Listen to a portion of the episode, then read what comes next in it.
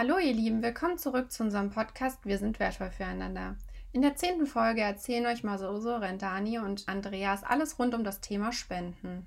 Wie für andere Organisationen ist es auch für unsere sehr wichtig, dass wir viele Spenden bekommen. Denn nur so können wir Projekte verwirklichen und Menschenleben verändern. Hört zu, was sie euch alles dazu zu berichten haben. Hello, uh, it's Masauso Piri again. And um, at the moment, uh, we are on the next phase of our podcast uh, for Utongati Disability Project. And for this, I think uh, we want to thank you, listeners, and uh, we lobbying and con- if you can continue for more uh, support towards the organization.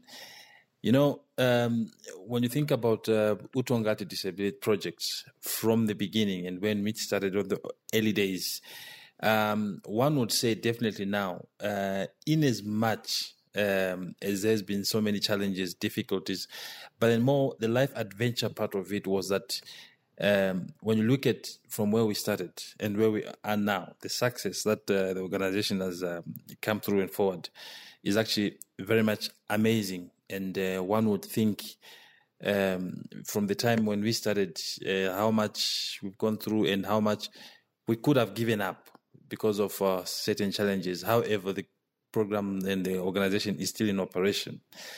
Um, from the onset, uh, when we started with the fundraising um, efforts uh, with everybody involved within the organization, uh, since 2005, we had uh, quite a lot of uh, trips between South Africa and Germany where we would go to meet different people, schools, church groups, individuals, you know, even different companies. Um, that was always a very um, has always been a very nice and unique uh, uh, program of which it was known and the schedule was known that Utongati Disability Project is going coming to give report on what has been happening throughout the year, and that in itself uh, also gave us as uh, as fundraisers for the organization as well, meeting people individually, talking to them individually. They could ask questions and so on.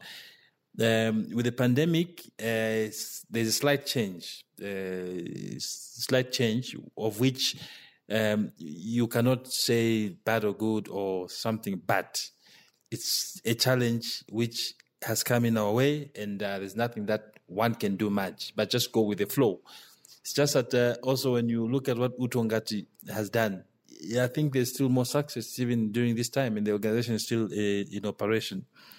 Um, with Utongati Südliches Africa in uh, German, uh, with the board members and the volunteers, the continuation on fundraising and talking about Utongati has helped the organization as well uh, with the momentum which we might have lost, but then we picked up on another momentum of fundraising, which has been very helpful as I speak now. Um, in efforts of uh, the office in Soweto, tremendously uh, going very well um, with uh, the office being opened and we, we were only off from the office for one month uh, at the beginning of the lockdowns and corona and so on but then so far we've continued and our programs are mm, effective um, a few uh, situations in terms of fundraising of what we have done as Utongati.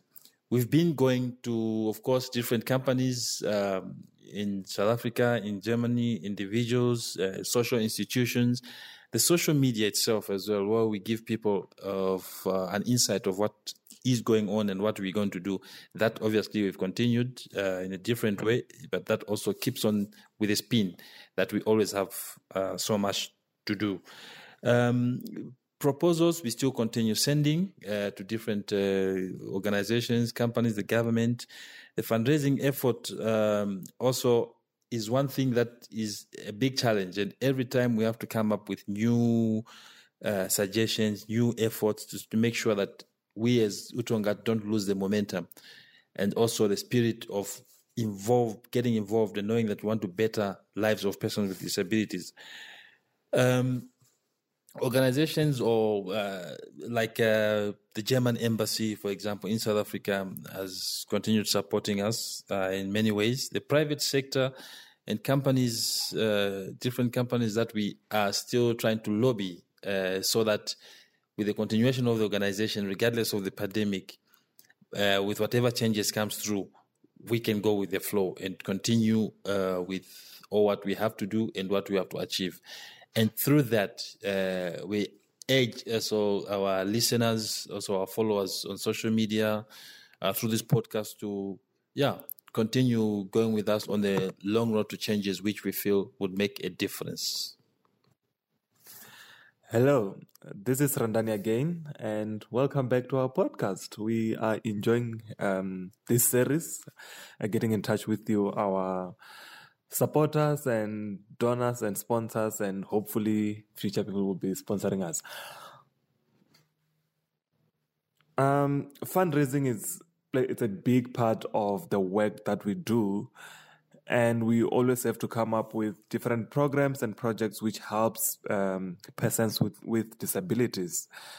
A life journey program has been one of those programs which we had to come up with in the recent years because too often the support given to persons with disabilities living in rural villages and historically disadvantaged communities it is way less than those living in better developed communities opportunities and services which are basic human rights um, hardly ever come their way.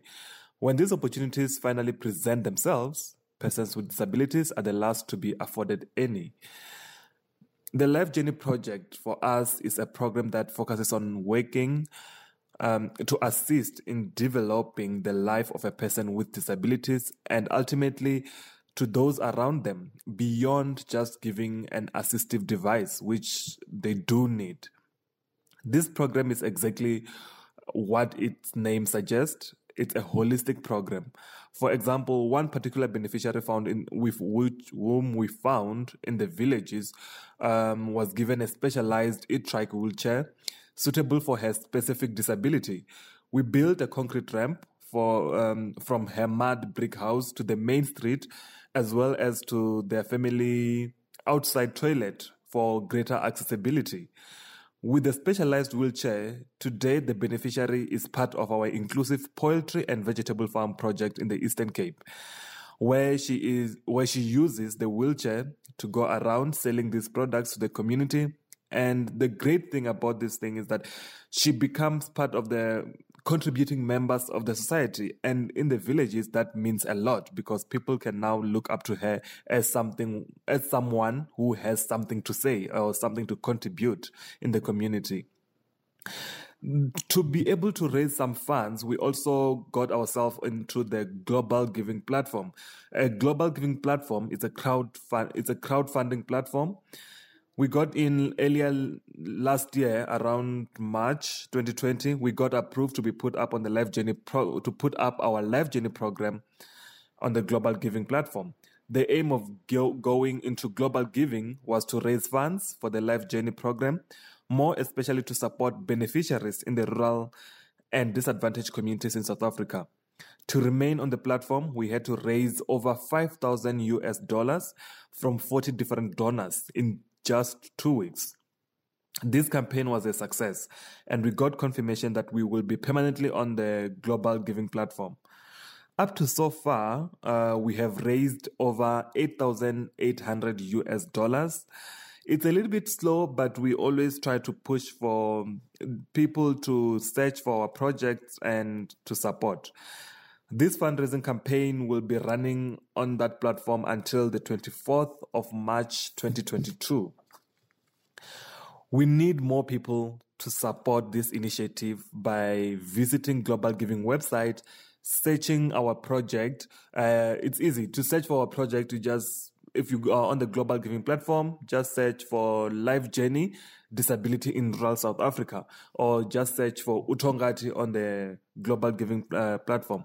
Alternatively, people can just visit our our social media pages, especially especially Instagram, where we have put up a link on our bio, and a person can easily just click on that link, and the link will take them to to to the website to the global giving donation site so we just put more people to just donate visit our project project on the project site so that we remain on the platform and we can at, at least be uh, visible to more people depending on the traffic that comes onto the website.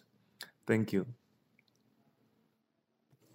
Ja, ich bin's nochmal, der Andreas. Da sind wir wieder im Podcast und äh, den ganzen Mai hoffentlich hört ihr uns an und könnt uns beim Autofahren zuhören, vielleicht auch am Fahrrad. Ich weiß nicht, wie das zurzeit in Deutschland geht, aber ich möchte ganz kurz nochmal so in Deutsch sagen, was der Masauso gesagt hat, dass äh, wirklich unser Fundraising, unsere Spendensammeln in Deutschland äh, schon viele Jahre äh, wir durchgemacht haben und äh, wir sind immer nach Deutschland gekommen, jedes Jahr seit 2005 eigentlich, als Utungati gegründet wurde.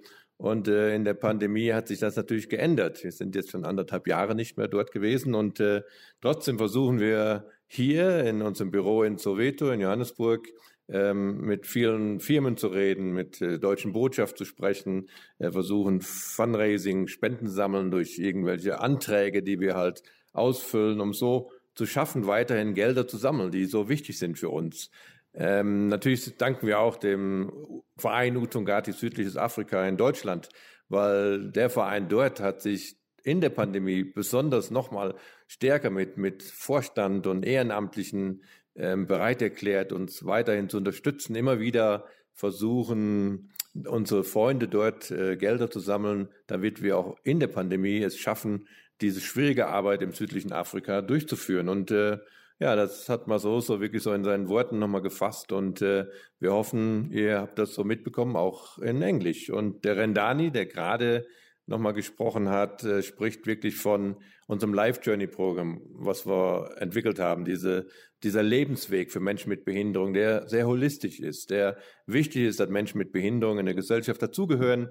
Und um dieses Programm ähm, durchzuführen, haben wir auch eine Global Giving Plattform. Da haben wir einen Antrag gestellt, haben die ersten zwei Wochen mussten wir 5000 ähm, Dollar sammeln. Das haben wir dann geschafft, um dann auch ständig auf dieser Plattform äh, da zu sein und unser Projekt und unsere Arbeit vorzustellen. Und äh, das ist interessant. Wir haben noch einen langen Weg vor uns, um dort mehr Geld zu sammeln. Wir haben jetzt über 8000 Dollar gesammelt, ähm, ist allerdings schon seit März letzten Jahres. In der Pandemie war es natürlich schwierig, dort Gelder zu sammeln, aber ganz wichtig, dass dann junge Menschen, wie Rendani beschrieben hat, die Tandeka in einem Dorf, sehr ländliches Gebiet, einen Spezialrollstuhl bekommen hat, einen E-Rollstuhl, der äh, es schafft, dass sie damit fahren kann, damit ihr Leben äh, meistern kann, damit auch einige Arbeiten ausführen kann, wie Verkauf von Hühnern und Eiern von unserer Inklusionsfarm. Und wenn man sieht, was die Frau damit erreicht hat, wie sie jetzt in ihrer Gesellschaft, in ihrer Dorfgesellschaft, in ihrer Familie akzeptiert ist, was sie dazugehört zu den Menschen und dass sie wirklich jetzt einen Teil der, in der Gesellschaft beitragen kann, äh, auch eine Inklusion zu erleben. Und äh, ja, wir sind da sehr stolz drauf, dass dieses Projekt durch die Unterstützung äh, von Utungati so enorm viel helfen kann für Menschen wie Tandeka. Ja, Fundraising ist für uns natürlich, Fundraising Spenden sammeln ist für uns natürlich enorm wichtig. Ähm, alle unsere Projekte, unser Leben hier auch von allen Mitarbeitern im südlichen Afrika ist abhängig von diesen Spenden. Und um Menschen mit Behinderungen entscheidend auf ihrem Lebensweg und in der Inklusion zu unterstützen, brauchen wir in der Pandemie und natürlich auch nach der Pandemie besonders äh, weiterhin Spenden und äh, viele Gelder, die alles wird teurer. Wir merken, das Leben für die Menschen wird immer schwieriger und Menschen mit Behinderung leiden besonders in einer Gesellschaft, die von Armut, Arbeitslosigkeit und vielen anderen sozialen Problemen geprägt sind. Diese Gesellschaft ist echt hart. Und dann mit einer Behinderung in Armut zu leben, ihr könnt euch vorstellen, das ist eine enorme Herausforderung. Und deswegen kommen so Projekte wie unser Fundraising für Utungati, unser Life Journey Programm mit der Vision und Aufgabe, Menschen mit Behinderungen auf ihrem Lebensweg zu begleiten. Diese Programme sind so wichtig, um einfach äh, zu zeigen, dass Menschen mit Behinderung dazugehören, dass Menschen mit Behinderung da sind und die werden oft vergessen. Und in der Pandemie konnten viele Menschen mit Behinderung gar nicht raus aus dem Haus. Über ein Jahr jetzt, weil die Transportmöglichkeiten nicht da waren, weil Menschen mit Behinderung einfach irgendwo lagen, keiner hat ihnen jemand mal einen Rollstuhl gebracht. Wir als Utungati konnten ja kein Hausbesuchsprogramm machen und das alles kostet natürlich Geld, um die Menschen weiterhin zu unterstützen in der Pandemie und nach der Pandemie. Und ein Beispiel für dieses Life-Journeying ist auch Smamisa. Smamisa arbeitet zurzeit äh, in einer deutschen Firma hier in Südafrika, in einer großen Firma, die, wo er an der Rezeption sitzt. Ein junger Mann, den wir vor sechs Jahren oder so getroffen haben, auf der Straße in einem Rollstuhl, den er kaum bewegen konnte. Mit Spenden haben wir ihm einen tollen Rollstuhl kaufen können. Mit Spenden konnte er dann in die Schule gehen. Mit Spenden hat er dann auch diesen E-Rollstuhl bekommen. Damit fährt er jeden Tag auf die Arbeit. Durch den Verkehr in Johannesburg. Braucht ungefähr 40 Minuten, muss dann immer wieder aufladen und sitzt dann in einer Firma, in einer Rezeption, in einem tollen ähm, Gebäude und äh, versucht damit natürlich auch zu zeigen, dass er als junger Mann mit einer Behinderung im Leben dazugehören kann und wirklich alles schaffen kann, wenn er nur dazu diesen Kickstart bekommt, diese Hilfe, diese initiale Hilfe von uns, von Utungati, die ihn dazu gebracht hat. Für Kinder und Jugendliche haben wir auch eine Unterstützung in unserem Patenschaftsprogramm. Und dieses Patenschaftsprogramm ist auch enorm wichtig, wo Schulbildung, Fürsorge im Hausbesuchsprogramm in Südafrika und Sambia davon finanziert wird. Und natürlich unser Internat und unsere inklusive Schulausbildung in Sambia. Wenn man das sieht, wie diese Kinder über 30 sind mittlerweile auf diesem Patenschaftsprogramm. Diese Kinder und Jugendlichen sich entwickelt haben. Ihr müsstet diese Gesichter in Live sehen. Ihr werdet Bilder sehen können, wenn ihr unsere Homepage anguckt, wenn er auf diese sozialen Medien geht, da werdet ihr diese Kinder sehen. Wenn ihr die aber live seht, dann seht ihr, was so eine Spendenaufruf für ein Patenschaftsprogramm für Kinder entwickelt hat. Und diese Kinder sind jetzt im Leben, gehören dazu. Ihre Familien lieben sie mehr, Sie gehören dazu in ihrem Alltag, in ihrer Dorfgemeinschaft. Und trotz großer Armut, trotz Behinderung, haben es diese Kinder geschafft, so lange zu überleben. Und wir hoffen, dass diese Liebe und Fürsorge von Utungati ihnen auch weiter hilft, zu überleben in der harten Gesellschaft, besonders in einem Dorf. Und wir haben noch Kinder und Jugendliche in diesem Patenschaftsprogramm, die weiterhin Unterstützung brauchen.